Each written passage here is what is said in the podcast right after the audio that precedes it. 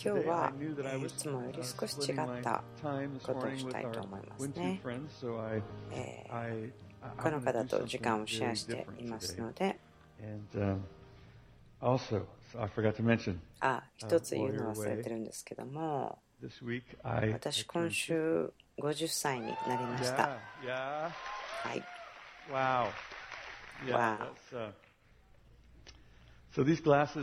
今かけてる眼鏡は伊達眼鏡であって本当に必要なものです、はい、今やっと皆さんの顔が見えるようになりました。さっきまでこう色だったんですけど、はい、自分の手がちょっと見づらいんです。あ今見えました。あ私たちですね、まああのシャーレンさんなんですけど、キャレンさんという方たちと一緒に、彼女は作家です。そして、マットさんはイラストレーターなんですけども、3冊の小さな絵本を描きました。ブリタニーさんの話が一つ。彼女はそのお家のお仕事のことを書いたんです。ね、そのストーリーが書かれたんですけども、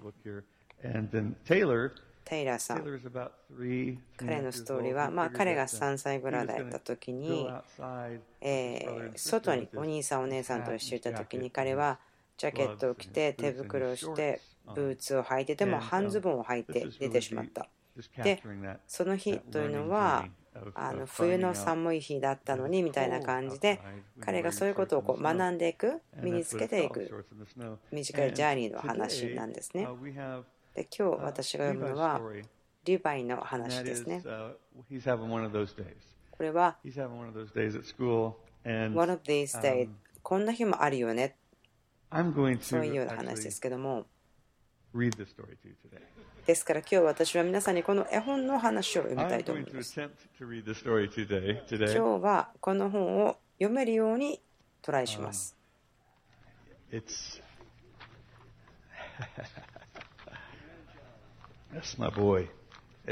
はい、ちょっと話変わりますけれども。ここにいるのは私の孫です。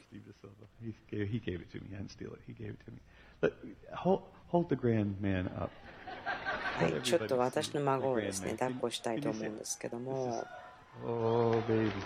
皆さんに見えますかね？私の孫になります。たらー。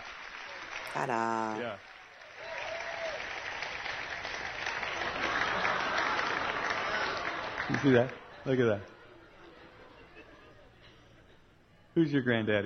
あなたのおじいちゃん誰かな?はい、上出来です。彼の話ですけど、まあ、私、2週間ほどオーストラリアに行っていました。あのだんだんと上達してきていると思うんですけども、え、2週間オーストラリアに行っていましたがこの孫の出産の予定というのが私が2週間オーストラリアに行く前もういつ生まれてもっていう状態だったんですけど、あ、ちょっと待って、僕が帰ってくるまで待っててって娘に言っといたんですね。まあ、私の50歳の誕生日と当たれば面白いなと思ったんですけど、まあ、月曜日に帰ってきました。で、娘は出産したんですね。10時40分に出産しました。え、自分が夕方5時ぐらいに帰ってきて、で、一緒に夕方、娘たちの家族訪ねてきてご飯を食べて.でもまあ夜に、えー陣痛が始まったのでとりあえずお家に帰ったんですねなので私はシャワーを浴びてあもう寝てしまおうと思ってました時差ボケでとても眠かったので.もう寝ますよと思ってたんですでもシャワーが終わって出てきたら奥さんシェリーさんが.あもう彼女たち病院に行ったよって言ったらもうじゃあ僕たちもねということになりました。そしてみんなで病院に行って大体 an hour and 20 minutes later, 9時ぐらいに着いたんですけど1時間20分後ぐらいに。Baby factory right here. This girl. ベイビーファクトリー子供が生まれる工場というかその出産のシーンに立ち会ったんですね。私が自慢したいのは、私の娘はお父さんがお家に帰るまで待っててくれたっていうことですね。ああ、すいません、娘だけではなくて家族全部が待っててくれたと 彼らは言っていますね。はい。I'll just leave it at that. All right. それでは。One of those days. こんな日もあるよね。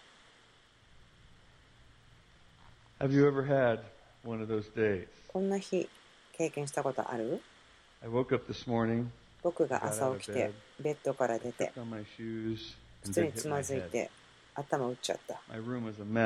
お部屋ぐちゃぐちゃだし。洋服は汚くて、時計を見たら7時半になっていた。リヴァイ、あなた遅刻するわよってお母さんが言ってたし、急いで服を着て、ボールに転んじゃって、バッグを掴んでドアを開けたら、朝ごはんがなんか地面に落っこっちゃった。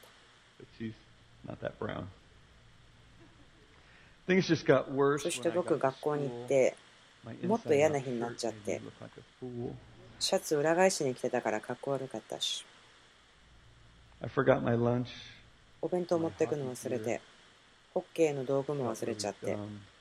ああもう最悪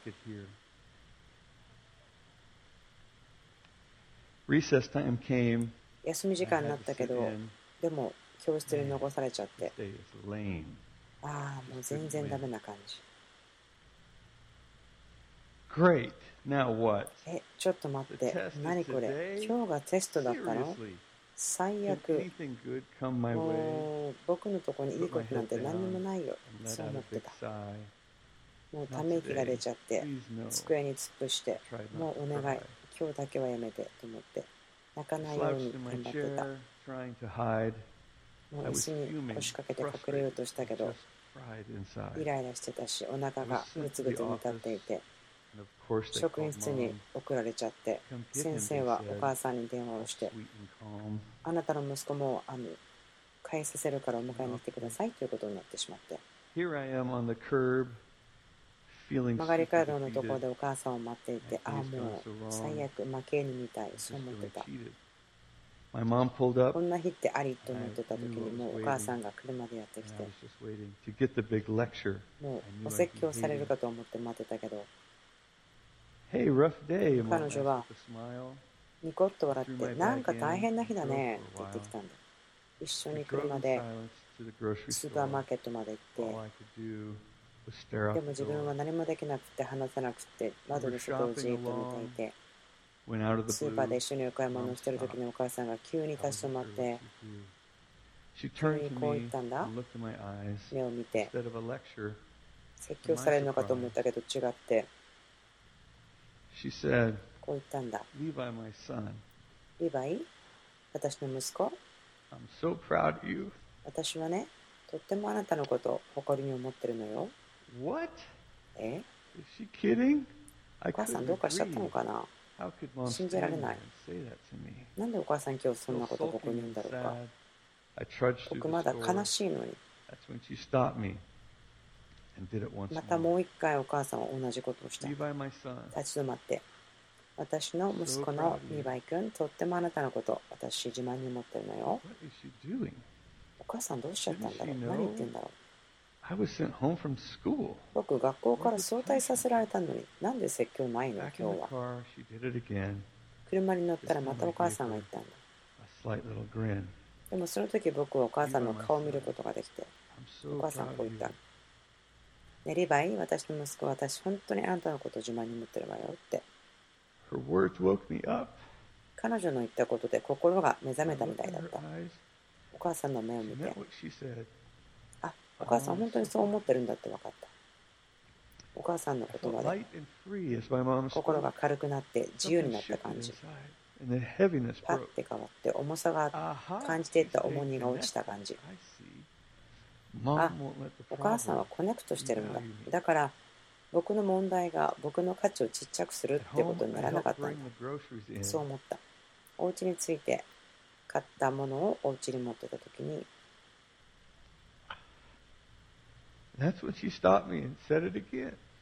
お母さんが、ねえって言ってこう言ったんだ、また。ね、私の息子リヴァイ。分かってるよ、分かってるよ。お母さんさ、僕のこと本当に自慢に思ってるんだよねって。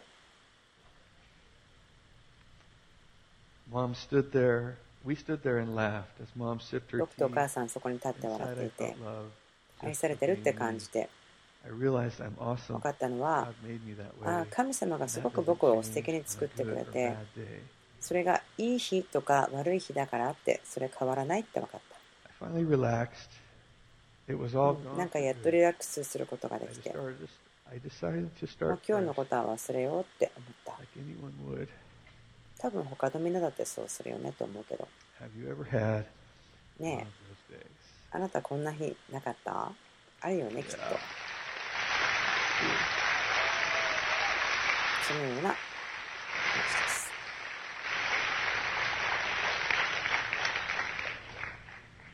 Have you ever had one of those days? こういう日を経験したことありますか？絵本だったんですけど、またやられてしまいました。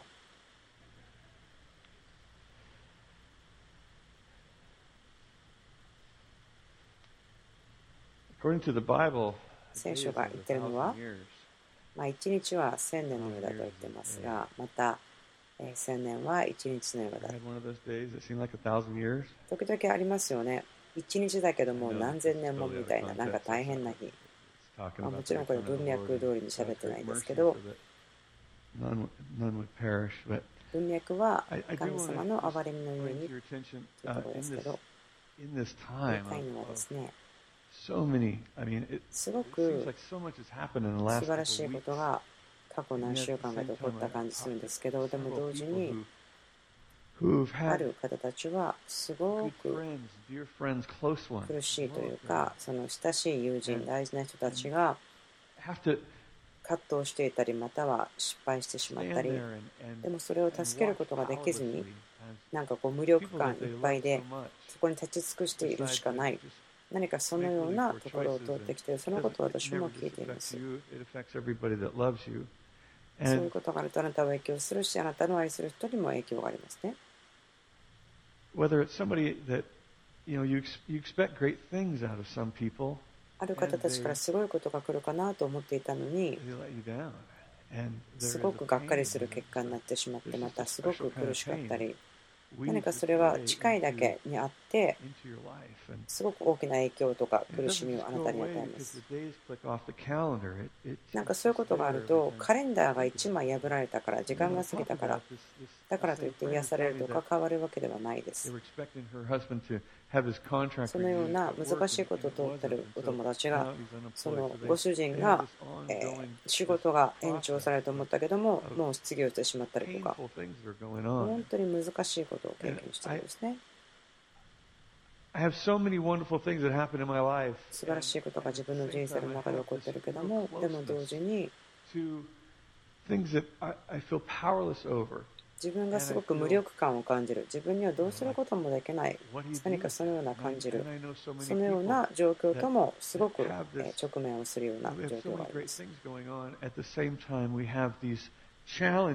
だからその困難とか難しさが私たちが直面しまた大きな悲しみとか痛みがある。そのような時ではないかなと思っています。でそれを経験した友達が僕にこう聞いたんですね。I could hear, I could hear the cry. 素晴らしい時もあれば、すごく苦しいこともある。何か自分が適用できる5つの簡単なステップみたいな、このような大きな苦しみがある時の5つのステップ、そんな教えありますか？って聞かれたんです。でも自分がすごく助けになっていることはありますけども、それはもちろん皆さん知ってると思うんですけども、みんな知ってるんです、このこと。教会に来る理由は私たちみんな学んだことを忘れるからということもあると思うんですね。わかりますか？皆さんがここに来て、ああ、そうですね、そんなこと聞いてますねと思って、ある時はそういうリアクションがあって、ある時は、あ、これは素晴らしい啓示だと思うんですね。最初に言われた時は必要がなかったかもしれないし、でも2回目の時は、あもうこれが効かなければ自分死んでしまう。そのような状況かもしれません皆さんにいくつかのことを思い出していただきたいんですそれはこのようなもう一日が1000年みたいな難しい経験の時です。それは私たちがここで話したり、ビルさん、クリスさん、ポールさん、私たちがもう言ってることだと思うんですけども、皆さん聞いてると思いますね。そのことをツイッターで言ってもいいし、フェイスブックで分かっちゃってもいいですけど、世界中に送ってもいいですよ。でも、一番のお願いは、あなたがそれを自分のポケットに入れておいて、自分が必要な時にどうぞ使ってください。それは神様が今していることに目を向けるということですね。あなたがコントロールできない、わ、これはどうしようというところに目を向けてしまうんではなくて、神様がしていることに目を向けるということですね。神様がしていることにしっかり目を向けておく。そしてそのことをあなたが知っている人に例えば3つ最初始めていいかもしれません。3つのこと、神様がしていること。そしてそのことを5個に増やしていく。そしてそれが10個になるまで話し続けてみてください。そしてあなたが経験しているよりも大きな葛藤の中にある方を探してみて愛してください、励ましてください、使えてみてください。どこにいるでしょうか？私が聞いたことあるのは、もしこの教会にいる人みんなの問題を、ま洗濯物みたいにして分かって、その洗濯物干しに干したとして見回したら、自分たちの問題をまた自分のものとして取り入れると思うんです。その理由は、あなたの周りにいる人の問題というのは、あなたにしてみれば、どうやってその人たちがそれに対処してるんだと思うようなことだからでしょう。そのような難しい問題を見つけるのにインドに行ったりとか、どうか外国に行かなくてもいいですね。近くにいますよ。苦難に立ち向かっている人誰でしょうかその助けが必要な人とか、奉仕が必要な人、誰かが近くにいて話を聞いてくれる、愛される、それが必要な人たちどこにいるでしょうか？それはあなたの一日も変えるし、彼らの日も変えることができます。そのような困難の中にある人の人生に使えると、あ自分の人生は感謝することができる、そういうふうに分かるんです。例えば、私が以前にそのソーシャルワーカーとして働いていた時例えば家庭裁判所に行く人たちとかすごくま極端に大変なというような状況。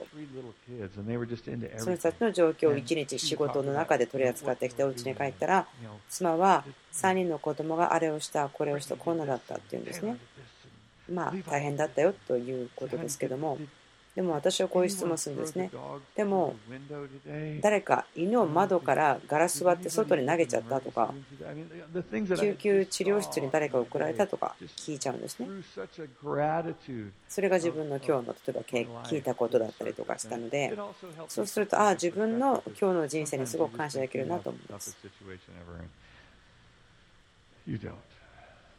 You don't. There's lots of lots and lots of really あなたの人生の中ですごく素晴らしいことたくさん起きていますよ。ですからそれらのことをあなたに思い起こさせること、見えることを神様がそれを行うというですね、その許可というか、それをどうぞ与えてください。そしてその思い出すということを繰り返してください。あなたが必要な分だけ打ち破りが来るまで繰り返してください。敵は would love, love nothing more than to just punch a bunch of holes in your life. あなたの人生のホースにいっぱい穴を開けるのが好きなんですね。そしてその例えば穴からいっぱいいっぱい漏れてしまうそういうふうにするのは敵は好きなんですね。ダメージを与えたいんですけども例えばですねこう言いますよね。もうなんかハッピーですよ元気ですよ平和に満ちていますよ愛されてますよだから私から離れて私に触らないで。私全然大丈夫ですから。でも敵が来た時に穴を開けるんですね、あなたの人生に。でも良い知らせというのは、主は満たす方なんですね。悪魔が穴を開けてそこから盗み出そうとしますけど、神様がいっぱいいっぱいすごく上手に満たしてくれるんですね。だからまるでこう穴が開いたホースがいっぱいというとスプリンクラーみたいに水が溢れ出ていく感じになりますね。あなたのもどかしさとか大変さというのもありますけどもでもそれはあなたはそこで勝利を得て新しい権利を使うんですね。権威を得るということそしてそれがミニストリーとか祈りとかを通して他の人々に影響を与える。そういうことですそれが例えば特にここでは前進し続けなければならないそう思うような時であってもまあ、悪魔はいろいろ作戦を練ってみたりしますけど、でもあんまり賢くはないと思うんです。なぜならば、考えてください。もし、うん、イエスを殺した後に何が起こるか分かってれば十字架につけたりしなかったですよね。だから悪魔は知らなかったということも知らなかったんです。ユリスさんいますけど、何年か前、すごく人生にまあ大変な状況が、彼の家族がすごくアタックにあって大変だったりして、その後にまあ本が出ましたよね。彼はこう言ったんです。でもその時に。6ヶ月間の葛藤があって、彼はもうカウチから立つことができずにいた時ですね。でも敵にこう言ったんです。お前は後でものすごく後悔する。僕と僕の家族を嫌がらせしたこと、攻撃したことをすごくお前たち後悔するぞ、悪魔めと言ったんですね。だから彼は本当にスプリンクラーなんです。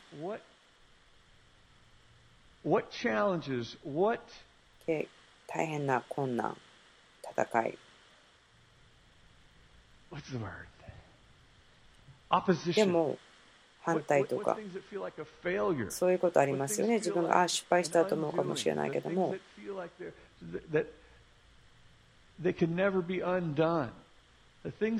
何かもう取り戻せないようなもう資格がなくなってしまったと思うようなこと。それは悪魔があなたの人生に穴を開けてあなたの人生を盗んでしまうと。しまうかもしれないけど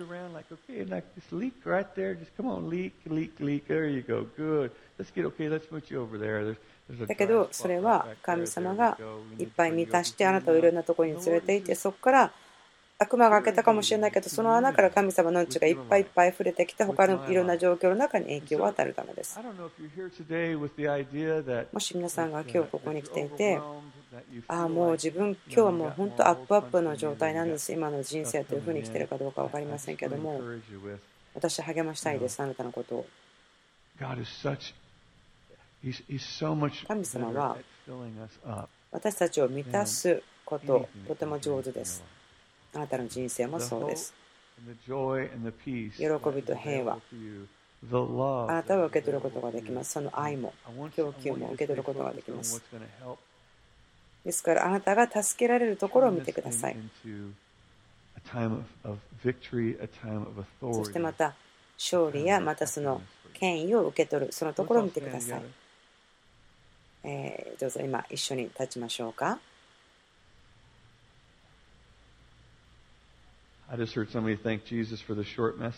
ある方たちはですね、今日メッセージ短くて、あ、イエス様感謝と思ってるかもしれないですね。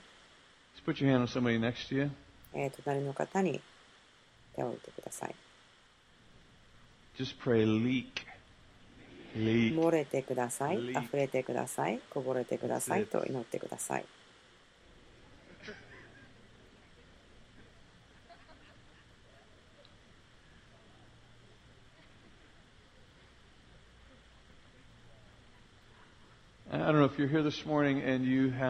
しかしたら何人かの方たちは今朝もう自分がもういっぱいいっぱいでアップアップどうしていいかわからないそういう状況の中でここに来てるかもしれませんけども。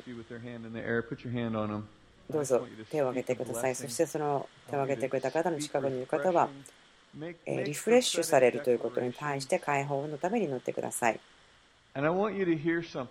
解き放たれるように、リフレッシュが解き放たれるように祈ってください。そしてこの言葉聞いてください。天のお父さんの心から来ています。私はあなたを本当に自慢に思ってますよ。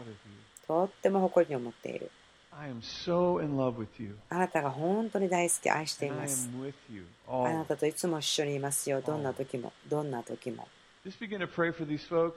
ですから今手を挙げてくれた方たちのためになりましょう。祝福を解き放ち、この方たちが本当にリフレッシュされるように、新しくされるように祈りましょう。主を祈ります。彼らの人生、命が増加しますように。あなたがしていることに目を向けることができるように助けてください。あなたがしていることを見ることができますように、そこに目を留めることができますように。お父さん、今祈ります。そしてこれらの方たちから助けが必要という方たち。彼らからまた励ましが必要な方たちのためにも祈ります。あなたの証がリリースされますように。そしてそこにそれとともにリフレッシュがありますように。私たちみんなのために祈ります。感謝する心を持って今日、私たちがここから歩み出ることができますように。あなたが私たちのために偉大なことをされたということ、もう過去にもされたし、今もしていること、知ることができますように。自由にされた人たち、私たちは夢を見ていきます。あなたが私たちにしてくれた偉大なことのゆえに、そうです。イエス様の皆によって祈ります。アーメン